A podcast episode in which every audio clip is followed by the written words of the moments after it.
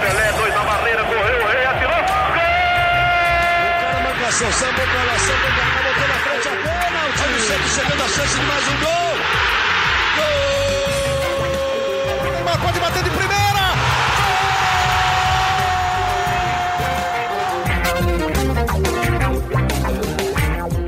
Orgulho que nem todos podem ter. Eu sou Leonardo Bianchi, esse daqui é o Gé Santos, nosso podcast semanal do Peixe aqui no Globoesporte.com, o nosso espacinho para conversar com você, torcedor Santista, falar do Santos, claro, que apesar de, de férias, não parou, tem muita coisa acontecendo ainda, e é por isso que eu vou até Santos falar com Bruno Gilfrida, que fala pra gente tudo que está acontecendo com o Peixe durante esse período de quarentena, de pandemia de coronavírus. Tudo bem, Gilfrida? Como é que vai você e como é que vai a sua quarentena? Tudo certo, Léo. A gente continua do mesmo jeito que estava na semana passada, né? Trancado em casa. É, Já faz mais de um mês que eu não saio de casa. Estamos aqui trabalhando, descansando quando podemos. É, e ficando em casa. A gente está se cuidando. E você? Tudo certo também. Aprendi até a cortar o cabelo nessa semana. Tá, tá, tá ok, vai. Não tá, não tá lindo, mas não, não tá ruim também, não. Não cortei a barba, apesar da, da recomendação da Laurinha. Aí o Gabriel eu vi que cortou, viu? Tá de férias o Gabriel, mas ele cortou a barba. Você viu, Laura? Não vi, ele cortou? Cortou, Ai, tá com um bigode ridículo, cara. ai, quero ver, quero ver. Vou entrar aqui Ainda nas bem redes que eu não sociais vi. do Gabriel. Depois a gente vai pedir pra ele postar nas redes sociais. Como é que você vai, Laurinha? Tudo bem aí? Eu vou bem aqui também, me cuidando, trancada em casa e trabalhando bastante também. É isso, trabalhando bastante. Vamos falar então do que aconteceu nessa semana do Santos. Primeiro, eu começar com uma boa notícia, né, Gilfrida? O último boletim médico divulgado pelo hospital que o filho do Raniel está, dá conta de que ele vai sair de lá em breve, tá, tá tendo uma evolução legal e deve ter alta, né? Exatamente. É, o Felipe, um filho de só nove meses do Raniel, ele sofreu um acidente doméstico no fim do mês passado, né, ali no dia 22 de março, véspera do meu aniversário, inclusive. E, e ele estava internado desde então, chegou a ficar na UTI, respirando com a ajuda de aparelhos, mas melhorou e o último boletim é de que agora falta realmente muito pouco ali, é só a liberação dos médicos mesmo para que ele tenha receba alta. Bom, graças a Deus, dando tudo certo com o filho do Raniel. Além disso, Gilfrida, já aproveitando você aqui e as suas informações sempre, a gente falou bastante do Evandro na semana passada, que proposta do Atlético Paranaense para sair. E a atualização dessa semana é que o Evandro quer ficar no Santos, né? Mas tem uma dívida ainda para se acertar, né? Para pagar. Exato, Léo. É, o Santos contratou o Evandro no ano passado e na ocasião ele estava sem clube. Mas como toda operação do futebol é, envolve empresário, envolve intermediário, o Santos é, acertou o pagamento de 140 mil reais de, de comissão para os empresários que participaram da negociação. Só que o Santos não pagou, como também não pagou, acho que nenhum outro empresário que negociou com o Santos no ano passado. E o contrato do Evandro acaba agora, no dia 30 de junho. O Evandro quer ficar no Santos, mas essa questão é, financeira tem atrapalhado um pouco. A Laura sabe, acompanhou bem no ano passado, não estava cobrindo o Santos ainda, mas é uma situação que é, vem sendo rotina no Santos esse problema com pagamento a empresários. Né? É isso, o Santos É segue tipo- tendo problema com dívidas, né, Laura? É, o Santos ano passado sofreu muito. A gente pôde acompanhar, como o Bruninho falou aí, e o São Paulo era o principal, como a gente pode dizer, que reclamava. Ele ia em ele ia nas coletivas e deixava explícito o que acontecia lá. E o Santos ficou até o, ficava sem pagar os jogadores e até no final do ano o Marinho chegou a reclamar num jogo, numa partida, saiu do campo e reclamou. Então, e passou ano e as coisas continuam iguais. Bom, mudando um pouquinho de assunto, já que essa corrente aqui, ô Gilfrida, tem outro fantasma que está sempre rondando o Santos, que apesar de sair, não saiu do Santos, que é o São Paulo, né, cara? Essa semana, mais uma vez, São Paulo voltou ao noticiário do Santos, por quê? Porque ligou para jogadores do time, ligou para o Pituca, para o Sacha e para o Marinho, segundo o presidente José Carlos Pérez, tentando trazer eles, né, levar eles lá para lá para Minas Gerais, lá para o Atlético Mineiro, né? Isso daí gerou mais uma vez mal-estar no time, né? É, com certeza. É, parece que é uma, um caso sem fim. de um romance assim, né? O Pérez e o Sampaoli, eles estão sempre trocando algumas farpas. O Pérez já disse que o Sampaoli era maluco, que pedia várias coisas, que pedia uma coisa e depois pedia outra. O Sampaoli já alfinetou o Pérez, tem uma briga judicial aí é, por questão financeira. Eu diria que é um caso de amor e ódio ali entre os dois e o Pérez disse agora que o Sampaoli ligou para esses jogadores do Santos, a gente não sabe se é verdade ou não, mas segundo Pérez, o Sampaoli ligou e se ligou seriam perdas enormes para o Santos, né? Porque são jogadores muito importantes.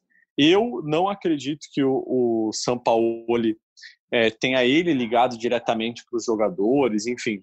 Eu acho que talvez ele tenha indicado esses jogadores para o Atlético Mineiro é, para o Atlético Mineiro tentar contratá-los. Agora, o São Paulo ligar para esses jogadores eu acho muito difícil. É, eu acho que o que tem mais mesmo é um exagero do lado do Pérez, aí uma fantasia de que o São Paulo quer tirar todo mundo do Santos, enfim. Eu acho que é muito mais isso do que, de fato, uma ligação do São Paulo para esses jogadores do Santos. É uma criação meio que parece, Laura, de um inimigo, né? Do, ele, quer, ele quer transformar o São Paulo no inimigo da, do, do clube, né? Então, acaba jogando tudo nas costas do São Paulo e de novo voltou ele à, à pauta, né? Mesmo depois de, pô, a gente está em abril já, são quatro meses já, quase cinco meses já que o São Paulo saiu do Santos, né? Exato, né? E agora que não está rolando o futebol, as coisas estão meio, meio paradas. E o Pérez podia usar esse tempo, assim, para tentar organizar a casinha, sabe? Pra trabalhar, né? Que quando... Exato, ele sabe que quando tudo isso passar, vai vir tudo em cima dele, vai ter o lance do impeachment, que vão tentar rolar impeachment em cima dele, ele podia tentar organizar a casinha, colocar. E sendo que ele não está conseguindo pagar os funcionários, ele está tentando diminuir o pagamento dos jogadores, ele não conseguiu conversar, diminuir. Não, aí ele vem falar: ah, o São Paulo está tentando tirar jogador. Cara, é muito louca essa relação dos dois. E agora eu só estou imaginando o Marinho lá na casa dele. Aí toca o telefone São Paulo. Olá, que tal? Mano, é muito surreal isso. Marinho, imagina Marinho, cara. É imagina o Marinho lá. Isso, né? é, não, não dá para imaginar o Marinho, sabe? Não Até dá, porque não dá, é muito surreal. A gente sabe que hoje as coisas não funcionam assim, né, Laurinha? A gente sabe que o, Exato, o, tec... o técnico vai ligar para o jogador depois que o clube já entrou em contatos. Se o, o, clube entende que a ligação do técnico vai ser importante, eu, pô, eu cobri o Vasco e, no ano passado. E, gente, e não, desculpa, Bruno, fala. Não, eu ia falar que eu cobri o Vasco no ano passado e o Luxemburgo fazia muito isso, mas era em situações muito específicas, que nem o Vasco, te, o Vasco contratou o Guarim.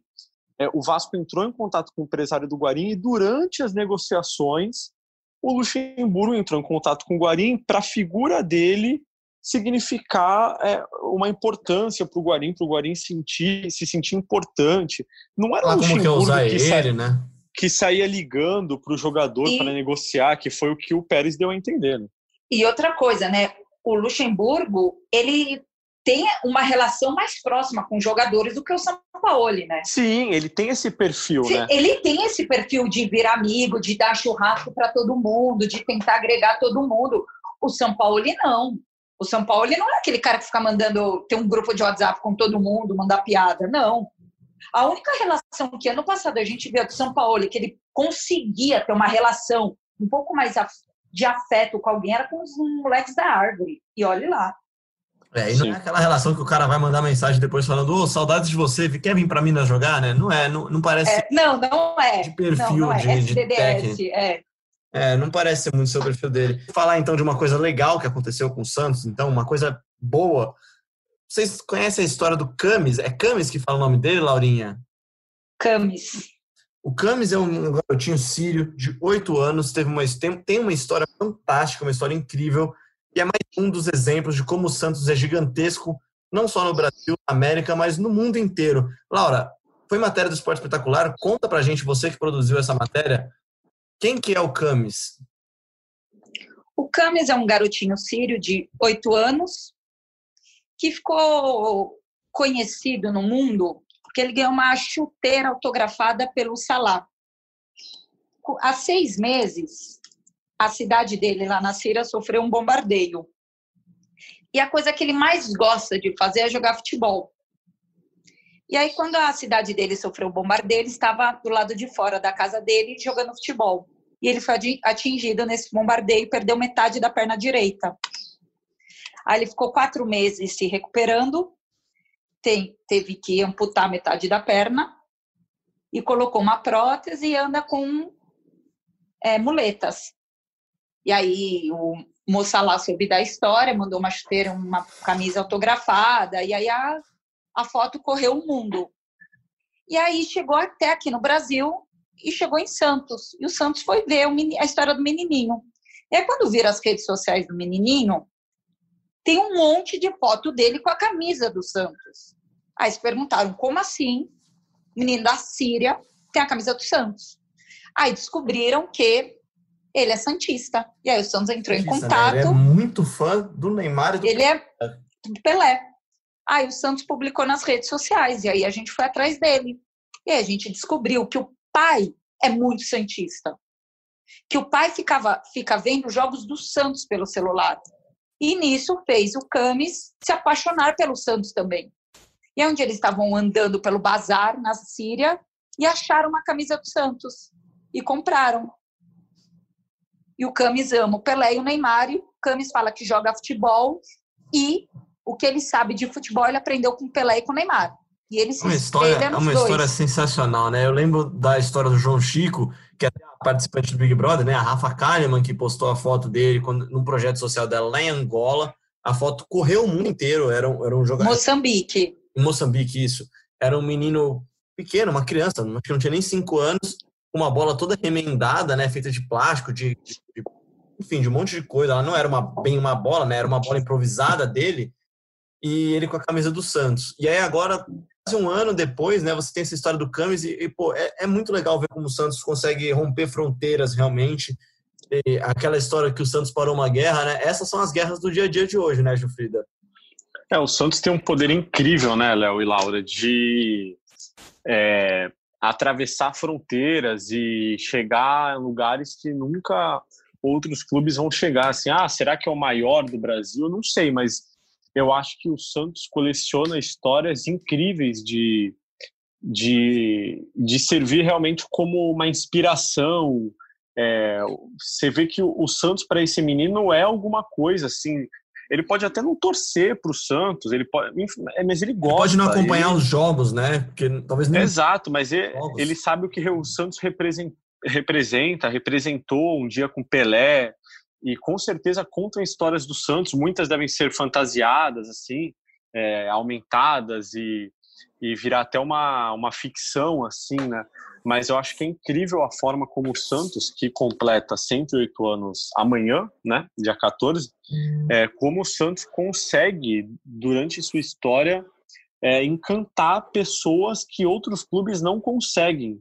Mesmo que o Santos passe por momentos difíceis e fique 18 anos numa fila de grandes títulos e agora é, não ganha um campeonato brasileiro desde 2004, mas o Santos consegue é, fazer coisas que outros clubes enormes também não conseguem, né? A gente não vê essas mesmas histórias de outros clubes, assim.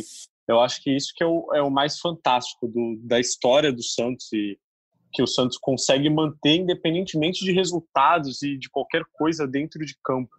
Acho que, que a tem história uma... do Santos é inigualável, né, Gilfrida? É, é, é acho que é o tem time, uma fantasia. É o time do maior jogador do da história, né? É, acho que tem uma fantasia por é, que rodeia o Santos, assim, algo meio mágico. E, e, isso acaba atraindo pessoas que outros clubes não conseguem atrair. Sim, é até algo que, Essa... o, que, o Gesualdo fala, né, quando ele chega. Eu, que o Gesualdo ia se aposentar, ele ia parar mesmo, ele ia largar o futebol e ele claramente diz que voltou porque é o Santos. É o time do Pelé, do Pepe, do Coutinho, é o time do Neymar, é, é, é o time de, de toda essa história, de toda essa magia que envolve a Vila Belmiro, um estádio histórico, um estádio de tantas conquistas, né? Enfim, acho que é mais um exemplo de como o Santos consegue atravessar fronteiras mesmo, né, Laura? Exato, porque o pai, quando, a, quando eu descobri o contato, eu não falei primeiro com o Camis, eu fiquei conversando com o pai dele. E o pai dele me falou assim: ah, é o Santos, o Santos é o, é o time mais conhecido aqui na Síria. E em nenhum momento ele me falou é o time mais conhecido brasileiro. Ele falou, é o time mais conhecido na Síria. Eu não sei se ele estava querendo agradar, assim, mas ele falou, é o time mais conhecido na Síria. E eu acho que essa parceria Santos e Pelé, se é que eu posso chamar de parceria, ou esse amor Santos e Pelé. Esse casamento, né? É um casamento. Esse casamento, que dura até hoje. Até hoje dura, porque a gente já falou milhares de vezes nesse podcast que toda vez que você fala com Pelé, é impossível Pelé a cada a cada frase ele fala do Santos, mesmo se ele for falar de seleção brasileira, ele dá um jeito de colocar o Santos no meio. É, é isso que faz o Santos ir para o mundo inteiro, porque o Pelé é o jogador mais famoso do mundo. É um dos atletas, se não atleta mais famoso do mundo, não, acho que é assim, um atleta mais famoso do mundo, né, o Pelé? Sim, ah, acho que. É, acho que é. Teve uma. É, teve toda a história do Pelé, também teve uma história recente do Pelé ser vascaíno. Acho que, cara, isso é tão pequeno perto da história do Pelé com a camisa do Santos, é irrelevante o time que ele torceu. Não, e se você pega a frase que ele falou, entendeu? O contexto, tudo, do ah, eu sou Vascaíno. Uhum. Cara, eu já entrevistei o Pelé no, nos dois últimos anos duas vezes. Em nenhum momento ele fala do Vasco nas entrevistas. Honra, e olha, foram entrevistas de mais de uma hora e meia. Em nenhum momento ele fala do Vasco. Se ele fosse vascaíno, eu acho que ele falaria do Vasco, concorda? Ah, Com certeza. E mesmo assim, Quantas vezes ele é falou do Pelé? Isso. Teve uma hora, é, exato, teve uma hora que ele estava falando da seleção brasileira. Eu não me lembro agora, acho que porque ele usou a 10 da seleção ou do tricampeonato, alguma resposta. Ele estava com a camisa da seleção no, no colo. Aí ele virou falou: me dá a camisa do Santos, me dá a camisa do Santos. Ele fez questão de pegar a camisa do Santos e falou: se não existisse essa camisa, a camisa da seleção não seria famosa. Ele só falou isso. Então, é você vê. Mesmo. Eu, aliás, você falou da entrevista com o Pelé, Laurinha. Eu tenho cinco anos de jornalismo, acho que eu nunca pedi para tirar foto com ninguém, só uma pessoa. Com o Rei, na, minha, na, na, vez que eu conheci o Rei, entrevista com o Rei, que a gente fez o Esporte Espetacular, realmente assim, é inacreditável. Isso não abala nem, nem assim, não abala nada, não, é nem 0,1%, não é nada. O Pelé é o Santos, o Santos é o Pelé, e isso daí é mais uma prova. E é legal também, vejo, Frida, como o Neymar também é muito importante nessa história recente.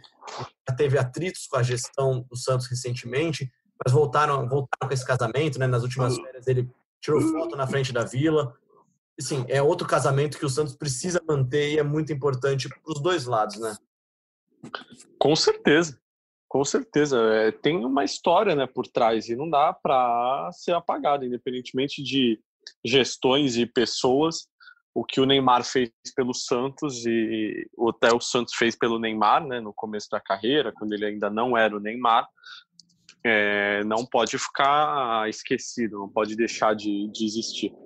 Sim, com certeza. O Neymar, acho que dá para dizer que é, talvez seja o maior jogador do Santos nesse século, né? Um com certeza da história, e isso daí a gente vai ver quando ele acabar a carreira, só o tamanho que vai ser essa idolatria. Mas com certeza é, é legal demais ver como o Santos chegou no menininho de oito anos na Síria, uma região extremamente conflituosa, né, com muitas guerras. Enfim, jogando bola, tentando realizar seu sonho. Tá muito legal a matéria. Acompanhem lá, vão lá no Globoplay, lá na página do Esporte Espetacular. Vocês vão descobrir, vão poder ver essa história contada pela Joana de Assis e pela Laura Fonseca. Gente, é isso, acho que por hoje. Obrigado, Laurinha, pela sua participação. Espero que a gente tenha conseguido passar nossos recados de forma clara e conseguir atualizar um pouquinho do que tem rolado com o Santos. Mandem sugestões de pautas. Na semana que vem a gente já está combinando aqui, combinou antes de gravar esse podcast. Na semana que vem a gente vai fazer uma seleção das melhores, da, o time do Santos, da ba, o time da base do Santos nesse século. Quem são os 11 jogadores que fariam parte desse time de meninos da Vila neste século? Tem, ó, tem que ter começado a jogar pelo Santos nesse século, tá bom? Revelado nesse século. Jufrida, obrigado, viu? Obrigado, Léo. Sempre um prazer falar com você e com a Laura. Prazer é todo meu. Obrigado, Laurinha. Obrigada a vocês, meninos. E mais uma vez, fiquem em casa, lavem as mãos. E ah, sem beijinho e sem abraço. Antes de ir embora, água. antes de ir embora, gente, por favor, seus votos no paredão também. Gisele, Mari, Babu, Bruno Gilfrida. Fora Gisele, né? Por isso que eu amo o Bruno Gilfrida. Laura Fonseca. Vou com vocês, fora Gisele. Eu então, digo tá mais, bom, é não é nem só fora Gisele, é fica babu acima de tudo. Obrigado, é gente. Aí. Se inscrevam lá, na, assinem o podcast na Apple, no Google, no Spotify, para você receber as notificações de quando tiver conteúdo novo, de quando tiver episódios novos. E ouçam a gente no globoesporte.com.br podcast. A gente volta na semana que vem com mais um episódio do G Santos. Grande abraço, tchau! Thank you.